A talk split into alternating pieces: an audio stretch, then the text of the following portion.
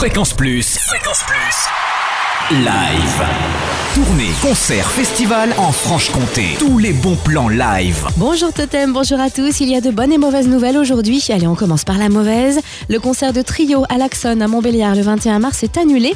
Les billets sont remboursables dans les points de vente habituels jusqu'au 21 juin. Faites tourner.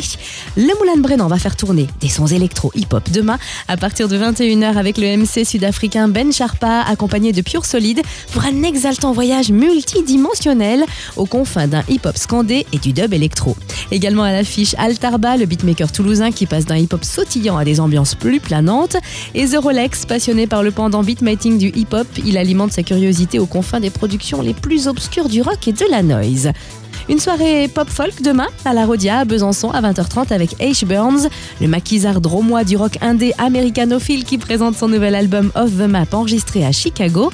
Également sur scène Chicken Diamond, one-man band spécialisé dans le punk blues. Notez aussi que le bisontin Pascal Mathieu donne un concert à l'Arodia pour la sortie de son nouvel album sans motif apparent. L'ex-poète punk dans les années 80-90 se veut moins révolté, mais il a ciselé le moindre de ses mots sur cet album travaillé pendant deux ans avec notamment Claude Méret, ex-compositeur et guitariste du père Félix Stieffen.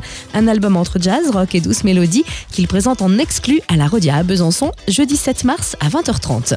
Marc Lavoine quitte son parking des Anges pour investir Micropolis Besançon samedi 16 mars dès 20h. Bientôt 30 30 ans de carrière et toujours les mêmes yeux revolver.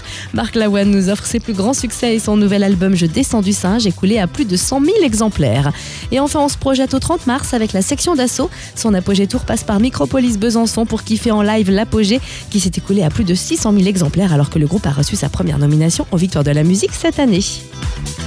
Fréquence Plus, live, chaque semaine, toute l'actu concert en Franche-Comté. Fréquence Plus